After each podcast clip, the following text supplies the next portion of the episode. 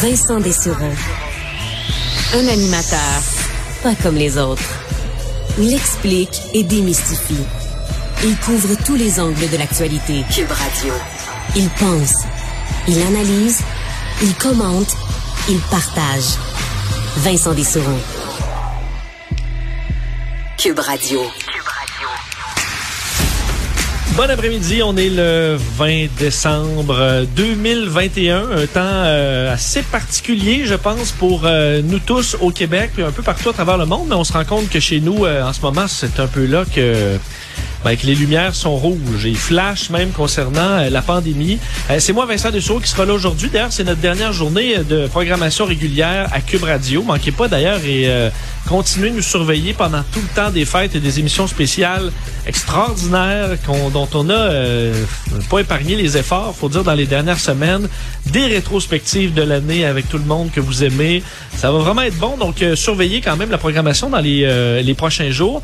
Mais pour aujourd'hui, c'est la situation au Québec qui nous préoccupe. faut dire, avant de tomber dans les annonces, parce qu'il y en a eu plein aujourd'hui, bon, il y a eu un point de presse à 13 heures de nouvelles restrictions.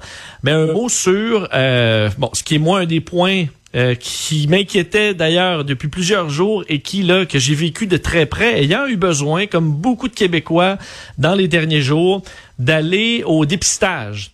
Et euh, pas très surpris de voir le mode panique s'enclencher aujourd'hui au, Québec. Et d'ailleurs, bon, moi je suis à la maison comme euh, Christian Dubé l'était aujourd'hui pour le point de presse. Mais pour ceux qui ont eu à passer à travers le dépistage ou qui doivent passer à travers aujourd'hui ou dans les prochains jours, ben, vous savez à quel point rien ne va plus dans le dépistage en ce moment au Québec. C'est un des points qui est vraiment, vraiment euh, très, euh, très inquiétant. Parce que, euh, bon, moi, j'ai eu cas contact en fin de semaine, obligé, bon, ça de l'alarme, doit aller passer un test le plus rapidement possible. Et là, tu dis, bon, OK, on va commencer par aller au sans rendez-vous. Et là, tu arrives au sans rendez-vous. J'étais dans la région de Québec, donc j'ai pu vivre tout ça, région de Québec, région de Montréal.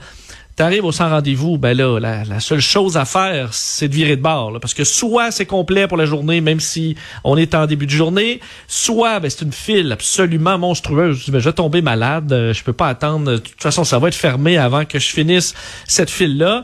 Donc là, tu te retrouves sur les sites Internet à essayer de trouver des rendez-vous. Le site va mal, le site même va très mal, parce qu'on a souvent des cases horaires qui sont plus valides. Euh, on rentre toutes nos informations, ensuite ça nous annule, et cette heure-là, invalide, reste là pour des heures, de sorte que tu as des milliers de personnes à se battre pour une heure qui n'existe plus. Euh, et ça, ce problème-là, on l'a encore ce matin. Donc là, les gens disent, OK, bon, ben là, qu'est-ce que je fais? J'ai pas de rendez-vous, j'ai pas de fil, je peux pas faire la file d'attente. Ton employeur t'a dit, ben là, il faudrait que tu te faire tester hein, si tu veux rentrer. Donc, euh, parfait. On va essayer de trouver un test rapide. Ben test rapide, euh, on oublie ça. Euh, les pharmacies ce matin sont bondées. Si vous avez trouvé un test rapide, vous êtes bien chanceux. dans les pharmacies, ben faut être chanceux aussi pour trouver un test rapide en pharmacie payant. dans bien des cas, le test rapide, là, on vous dit dans les pharmacies, ah, si vous avez des symptômes, vous ne pouvez pas avoir un test rapide. Là, ici, c'est juste pour les asymptomatiques. Alors que là, on nous dit, ben, les tests rapides, c'est pas, ça, ça marchera pas pour les asymptomatiques, ça marche juste pour les symptomatiques. Ah, OK. Euh, on se retourne vers le privé. Entre autres, il y a eu le Go Test Rapide. Je pense que beaucoup de gens se sont tournés vers ça. Euh, ce que j'ai essayé de faire aussi, donc là, tu payes, écoute, c'est 75 dollars. Je veux en avoir le cœur net. Je veux au moins un test rapide. T'arrives là, moi, dans un sans rendez-vous. Ceux qui ont essayé sans rendez-vous à Brossard, au privé, là, on paye. Euh, la file d'attente de voitures absolument monstrueuse qui fait des zigzags dans l'immense stationnement du centre d'achat euh, et avec un seul endroit où ils prennent des prélèvements. Donc ça avance juste pas la file. On oublie ça. Euh, pour ceux qui s'étaient commandé des tests rapides, ils disent, ben moi, moi je l'ai fait la semaine dernière. J'ai commandé des tests rapides sur internet sur Rapid Trace, Rapid Test and Trace. Je dis bon parfait, commande des tests rapides. J'aurais pas besoin de faire la cohue. Je vais des petits tests rapides à la maison. C'est marqué en 2 à 5 jours livraison. Parfait, tout est beau. Ben là, pour ceux qui ont commandé là-dessus, hier, vous avez reçu un beau courriel de la compagnie disant, ben, je suis désolé, on est débordé, on n'a plus de tests rapides. Euh, vous allez les avoir après Noël. Euh, ça va pas. Ça va pas du tout. De sorte qu'on a perdu le compte. Euh, aujourd'hui, on, a fait le saut là, en voyant le nombre de le, nombre de cas, 4700, euh, fait presque 4700. Euh, la semaine dernière, faut se rappeler parce qu'il faut quand même, faut se rappeler qu'on est un lundi. C'est vraiment important parce que la, on compare des fois avec le 3700, 3800 qu'on a eu la semaine dernière. Non, non, faut le comparer à lundi passé. Lundi passé, on avait 1600 cas. On est à 4600. On a fait presque x3 en l'espace d'une semaine. Donc, on le sait, c'est beaucoup le jeudi où on fait le saut, même le mercredi, là, mercredi, jeudi, vendredi. Donc, de quoi aura l'air nos, nos tests dans les prochains jours? J'ai l'impression qu'au-delà de 5000, on va mettre tout simplement un plus de 5000 parce que la machine est à plein régime, elle fonctionne plus, on peut plus en ajouter, de sorte qu'on a atteint la, capacité maximale de test. C'est pratiquement ce que nous disait euh, Christian Dubé euh, aujourd'hui. Euh, d'ailleurs, dans les annonces, pour ceux qui se joignent à nous, qui n'ont pas vu le point de presse, vous avez quand même sûrement, tout le monde a dû se texter un peu les dernières nouvelles.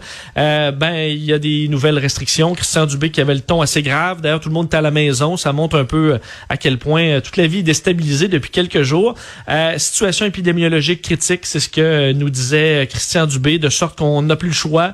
Fermeture des bars, des gyms, des salles de spectacle, des écoles dès ce soir. Donc pour les parents, les enfants vont revenir à la maison et euh, ben, ne repartiront plus. Là. D'ailleurs, on va euh, pousser aussi les vacances jusqu'au 10 euh, janvier. Alors, dans l'espoir de ralentir un peu, parce que moi, au test, j'ai réussi à avoir un test PCR en fin de semaine, en étant très chanceux, en, en trouvant un rendez-vous, probablement quelqu'un qui venait d'annuler. J'ai rempli plus vite que les autres le formulaire. Euh, au test rapide, au, au test rapide, au PCR à Québec, c'était que des enfants. Que, que des familles avec des jeunes enfants. Euh, moi, j'ai vraiment fait, euh, fait le saut en voyant qu'entre autres à Montréal, c'est un peu plus mix. Où je suis allé à Québec, c'est des, enfants, des enfants partout. Alors on comprend bien que c'est euh, que c'est vraiment de ce côté-là où la transmission se fait. Euh, donc euh, c'est la situation. Alors on ferme les écoles, même si on souhaitait, on avait voulu garder les écoles ouvertes pour procéder avec la vaccination. Là. Donc aller de l'avant avec la vaccination dans les écoles. Je comprenais le dilemme, mais là il y a trop de cas, on n'est plus capable, on doit s'arrêter. Et dans les restaurants, ben là, euh, eux doivent quand même être semi-contents parce qu'on garde les restaurants ouverts de 17h à 20, fait, de 17h à 22h. Euh, par contre, plusieurs, j'entendais des restaurateurs, j'ai parlé à quelques-uns aujourd'hui qui disaient, ouais, ben à 50%, alors qu'on peut plus, euh, qu'on doit fermer à 22h, ce sera pas vraiment rentable. On manque d'employés à peu près partout. Il y a des cas de COVID qui popent à gauche et à droite. Donc, pour beaucoup de restaurateurs, ça devra être euh, la fermeture comme seule option. On va analyser tout ça dans les euh, dans les prochaines heures, voir un peu comment on peut se tirer d'affaires, quel est le portrait aussi euh, dans le milieu de la santé, parce qu'entre autres, un des points les plus étranges du point de presse, c'est par rapport encore là au dépistage où Christian Dubé disait ben les gens qui sont asymptomatiques mais qui ont eu un cas dans leur entourage allez pas vous faire tester. On est débordé. Euh, allez pas au test rapide parce que ça marche pas les tests rapides avec les asymptomatiques. Allez pas au PCR parce qu'on est débordé. Bref, euh, vous faites quoi les asymptomatiques qui ont côtoyé quelqu'un? Ben, en gros, euh, ils en ont même pas parlé. C'est venu au, à la période des questions où finalement, Dr Arruda a dit ben, ces gens-là doivent s'isoler comme prévu. Donc, on est en train de dire à des milliers de Québécois qui ont accroché, qui ont croisé quelqu'un qui avait la COVID dans leur entourage, Dire, ah ben pas de test, puis euh, pas de Noël, puis restant dedans jusqu'au 29 décembre. Euh, ça m'apparaît un peu, un peu particulier. On en parlera tantôt avec, euh, des experts. Parlant d'experts, un, un, outil technologique qu'on a découvert dans les derniers mois, pendant la pandémie, que moi je trouvais fascinant, c'était la détection dans les eaux usées, là. détection de la COVID dans les eaux usées, de sorte qu'on prend un échantillon de, des eaux usées de la ville, on est capable de voir est-ce qu'il y a beaucoup de COVID, est-ce que la COVID circule? Et aussi quels variants circulent. Euh, D'ailleurs, je voyais qu'aux États-Unis, euh, alors qu'on dit ah, il n'y a pas beaucoup de microns à tel endroit, tel endroit, tel endroit, ben, c'est dans les égouts, entre autres à Miami, je voyais des cas à Houston, au Colorado, en Californie, un peu partout au travers des États-Unis le, canari dans la mine, c'est euh, les égouts. On dit ah, il y a de l'omicron bien avant que les gens se, se retrouvent à aller se faire tester, bien avant que les gens soient hospitalisés. C'est là qu'on le découvre. Et on apprend, au moment où on aurait bien eu besoin de ces outils-là, qu'on termine au Québec l'analyse des eaux usées, abandon récent de la surveillance de la COVID-19, ça inquiète plusieurs experts, dont notre invité, microbiologiste, président du groupe euh, Eurofin Environex, Marc Hamilton, est en ligne. Monsieur Hamilton, bonjour. Oui, bonjour. Euh, donc, euh, tout avant d'expliquer un peu pourquoi, là, c'est la fin, parlez-nous un peu de cette technologie. Je l'ai résumé un peu, mais en quoi c'est utile ou ça aurait même pu nous être beaucoup utile en début de, disons, d'arrivée de nouveaux variants que ces tests-là euh, des eaux usées? Ben, écoutez, c'est quelque chose que nous, euh, on travaille depuis plus d'un an maintenant. Écoutez, il euh, faut penser une chose, c'est euh, quelqu'un qui est atteint de la COVID, avant même qu'il ait ses premiers symptômes, il, quand de par ses selles, il en dégage dans les eaux usées, de sorte que les trois, quatre premiers jours, avant que les premiers symptômes arrivent, on est en mesure de dépister, de détecter la présence de COVID et d'une manière très, très précise, très, très fiable. Et l'avantage de ça, c'est que on est en mesure, euh, à partir d'une station de traitement des eaux usées, de déterminer de trois à dix jours à l'avance quelle sera euh, si la pandémie va être en progression ou en dégression. Euh, c'est des études que nous, on a fait et écoutez, là, c'est très simple. Euh, on, prenait juste comme un exemple une station de pompage dans la ville de Québec où ce que je suis. Euh, on pourrait, exemple, dire, ben, on va prendre Beauport, on va prendre Sainte-Foy, on va prendre des endroits où est-ce qu'il y a des stations de pompage. On échantillonne un échantillon par jour, pas par heure, par jour. Et à partir de cet échantillon-là, on peut dire, écoutez, ben, il y a tant de quantité de COVID dans les eaux usées. On est capable de prédire sur une semaine, parce qu'il faut faire des tests tous les jours, de dire, oups, la pandémie est en progression est en dégression. Et non seulement ça, c'est qu'on peut même aller jusqu'à dire, y a-t-il des nouveaux variants? Y a-t-il des variants qui se dressent? Parce qu'on fait exactement les mêmes tests chez les humains que sur les eaux usées, de sorte qu'on peut faire du séquençage, on peut faire du criblage avec à partir des eaux usées. Donc c'est vraiment, quand je disais le canari dans la mine, c'est un peu ça. Là. Vous avez vraiment un portrait d'avance de ce qui se passe. Ça permet d'orienter la, santé publique vers les bons choix. Ben écoutez, la, ville pionnière au Canada qui fait ça depuis plus de, je dirais, 15 mois maintenant, c'est la ville d'Ottawa. Et euh, si vous allez sur la ville d'Ottawa, leur site web, il y a même un endroit qui parle des résultats quotidiens des eaux usées. Et vous pouvez voir la courbe qu'elle fait qui concorde exactement sur les vagues qui sont à venir. On voit que les courbes d'avance qui prédisent euh, quand même avec une très forte probabilité que ça arrive, que euh, entre 3 et 10 jours, et même eux à force de faire des tests, on est en mesure de faire des algorithmes pour dire va même évaluer le pourcentage de gens qui pouvaient même aller dans les hôpitaux. Là, maintenant, c'est peut-être strict au micron, mais il faisait beaucoup avant que les gens étaient vaccinés. Fait qu'il pouvait même faire une règle de trois et dire, oh, attention, avec ce qui s'en vient, on s'entend peut-être de remplir nos hôpitaux avec euh, une semaine à l'avance. Donc, c'est comme une mini boule de cristal que le gouvernement a comme une surveillance une semaine à l'avance. Et comme tu le sais, Vincent, dans une semaine, il s'en passe des affaires. Comme tu disais tantôt, on est passé de 1000 à 4000 en dedans d'une semaine. Fait que d'avoir reçu ça une semaine à l'avance, on aurait pu le savoir avec les eaux usées, par exemple. Oui, parce qu'on nous parlait il y a pas si longtemps qu'on avait ah, 13 cas de d'Omicron là au Québec, là, puis on est passé à 2000 en dedans de quelques jours. Donc on aurait pu probablement avoir un portrait beaucoup plus juste. Mais là, euh, bon, la, deuxième partie, c'est pour pourquoi pourquoi c'est arrêté maintenant? Est-ce que c'est parce que ça coûte une, une fortune? Parlez-nous un peu de si, cette fin là de, de ce projet qui me semble pourtant être une évidence. Écoutez, c'est très politique rendu là. C'est euh, c'est une décision que le gouvernement du Québec, eux, c'est de tester les humains, tester les humains, tester les humains, tester les humains. C'est un outil que euh, il y a même euh, mis une subvention hein, pour l'organisme centraux au Québec, regroupement d'universités, entre autres McGill est impliqué l'université Laval, et le gouvernement a payé un certain montant pour faire une étude qui a été concluante et décidé de pas aller plus loin. il y a deux provinces canadiennes qui croient à cette méthode là qui l'utilisent quotidiennement dans le grand centre, c'est euh, toute l'Ontario et euh, l'Alberta. Ces deux euh, ces deux provinces-là ont actuellement utilisent actuellement les eaux usées comme un outil de prévalence.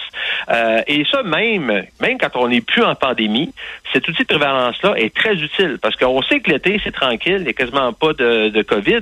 Et là dès l'automne, les eaux usées peuvent leur dire oh ok il y a quelque chose qui se trame et à partir des eaux usées, y aura-t-il des nouveaux variants qui vont se faire? Donc c'est un outil génial à moindre Pourquoi à moindre coût? Regardez, euh, un test, je dis un chiffre de main, va peut-être coûter 300 dollars faire un test. Mais on va tester une population totale.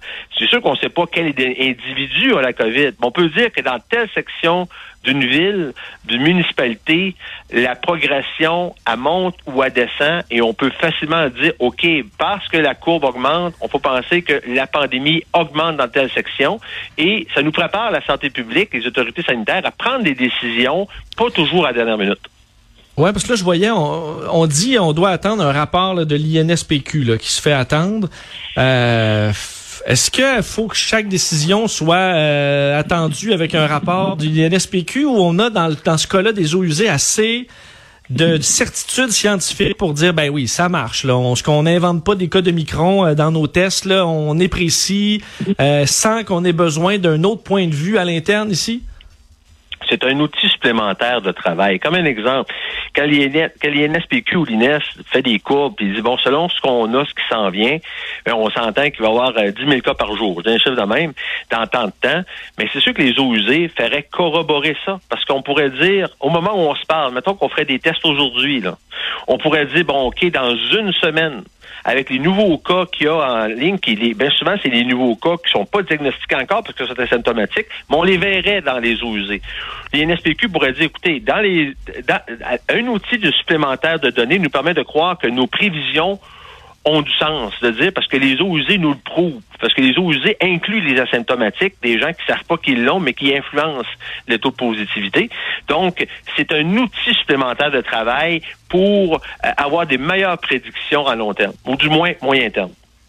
Euh, vous êtes dans le milieu des, euh, des tests, des analyses. Euh, là, on est dans un système de dépistage qui est, je sais pas si je peux dire brisé, mais on dit à saturation. Là. Ça, c'est clair, c'est ce que Monsieur Dubé disait. C'est inquiétant le portrait du Québec là-dessus de pas avoir un portrait clair de ce qui se passe en ce moment dans la pandémie. Je disais là, les cas, on va être à on va dire 5000 plus là, mais on saura plus plus de combien. Ça va être 7000, ça va être 10 000. On aura un, un gros point d'interrogation dans les prochains jours, non? Absolument. Je pense que tout ce qui se passe là présentement, c'était pas prévu. Autrement dit, le gouvernement, puis même je dirais, la population générale au Canada, on était en parfait contrôle de la situation avec le Delta. C'est quand même, vous voyez, on va ouvrir à partir de Noël, 20 personnes, il n'y a pas de problème. Et en dedans de 10 jours, tout a été chamboulé et c'est ce qui fait que on n'était pas préparé à avoir autant de cas, revirement de situation aussi vite que ça, qui fait que les, les gens, puis quelque chose qui influence beaucoup les gens de vouloir se faire tester, c'est que cette année, comparativement à l'année passée, on a d'autres virus que le COVID qui est dans l'air. On a les autres petits coronavirus qui sont des rhumes standards. L'influenza revient tranquillement pas vite. Donc, euh, aussitôt que les gens ont un petit symptôme, ah, je pleure du nez, j'ai mal à la gorge, je sais pas si je fais de la fièvre, je file pas. Les gens, bon, je vais aller me faire tester. Je vais aller me faire tester, c'est peut-être ça. Euh, mais présentement, les statistiques, on est entre 10 et 15% de taux de positifs présentement à la COVID là, sur les 40 000 tests qui sont faits par jour. Ça veut dire que il y a quand même 80% des gens qui se font tester euh, qui, euh, c'est d'autres choses. C'est des symptômes associés à la COVID, mais que c'est pas nécessairement la COVID qu'ils ont. Donc, on sait que ça, ça s'amplifie en même temps dans le temps des, durant l'hiver. Donc, les autres virus viennent influencer et la panique embarque parce qu'on sait que quand tu sais que tu as 10-15% de taux positif, mais les gens paniquent. Euh, je veux pas l'attraper si je l'ai, je veux pas le transmettre. Donc, tout ça fait un engouement sur ben, les tests rapides qui, viennent de commencer et les tests réalisés dans les hôpitaux, les tests PCR. Donc, c'est un peu cette bombe-là -là, qu'on vit présentement qui fait que ça éclate toutes les ressources au niveau du testing et des centres de dépistage au Québec. Et en terminant, vous êtes microbiologiste. Cette, cette annonce-là de dire aux gens, euh, ben, si vous êtes asymptomatique, euh, il n'y a plus de tests. Euh, les, les, les, tests rapides, c'est pas pour vous, ça fonctionne pas. Les tests PCR, on va les garder pour les, les symptomatiques. Euh, c'est parce qu'on n'a pas d'autre choix, là, euh, parce que c'est pas vraiment pas l'idéal. Les asymptomatiques peuvent quand même, même, transmettre le virus. Effectivement. Euh, et tu as raison. Il y a un risque qui s'installe pour les asymptomatiques. Ce que le gouvernement dit, il dit écoutez, si vous avez été en contact avec quelqu'un, essayez de rester en isolement. Ce qu'il veut éviter, c'est que les gens passent 7-8 heures dans un centre de prélèvement, puis d'avoir les résultats dans quatre jours, parce que présentement, c'est à peu près le délai quatre jours à avoir les résultats, ce qui avant prenait 24 heures, à cause que tous les laboratoires des hôpitaux qui font les tests au Québec sont débordés. et c'était pas prévu là dans, dans comme je l'expliquais tantôt. Donc c'est évident qu'il y a un risque euh, d'amplification parce que les gens peuvent pas se faire tester d'une manière précoce. C'est, on n'a pas le choix. C'est la situation est rendue comme ça présentement. Et sur la détection des eaux usées, pensez-vous que là, sachant que les variants peuvent, euh, c'est peut-être quelque chose qu'on aura dans nos vies pour un certain temps, euh, le gouvernement peut relancer euh, les, projets en ce sens, une fois qu'ils auront toutes les toutes les études de l'INSPQ, là, mais que ce sera un outil essentiel pour le futur? Il n'est jamais trop tard pour prendre une bonne décision et, et euh, je dirais cette technologie existe. Euh, il suffit juste de la mettre en application parce que après ça, ce sera comme un exemple. Il faudrait que le gouvernement dise on appuie on, a confiance à cette technologie-là. Et après, ben bon, qui va payer? Est-ce que c'est les municipalités? Est-ce que c'est le gouvernement? On va établir une cartographie du Québec avec les hotspots et on va dire dans telle ville, dans tel secteur, on fait un test par jour et ça fait une, surveillance qui pourrait débuter même matin et ça sur une année complète. Et on fait des tests, même si les journées durant l'été c'est tranquille, on a toujours une surveillance qui est qui est là, qui nous évalue s'il y a une prévalence ou pas euh, de la COVID dans le futur. Et on aurait pu facilement, je crois, euh, prévenir ce qu'on vit présentement, du moins euh, quasiment dix jours à l'avance. Ouais, au moins se donner un petit peu de temps pour euh, réagir. Ben, Marc Hamilton, c'était un plaisir de vous parler. Merci d'avoir été là. C'était un grand plaisir. Merci, Marc Hamilton, microbiologiste et président du groupe Eurofin Environex.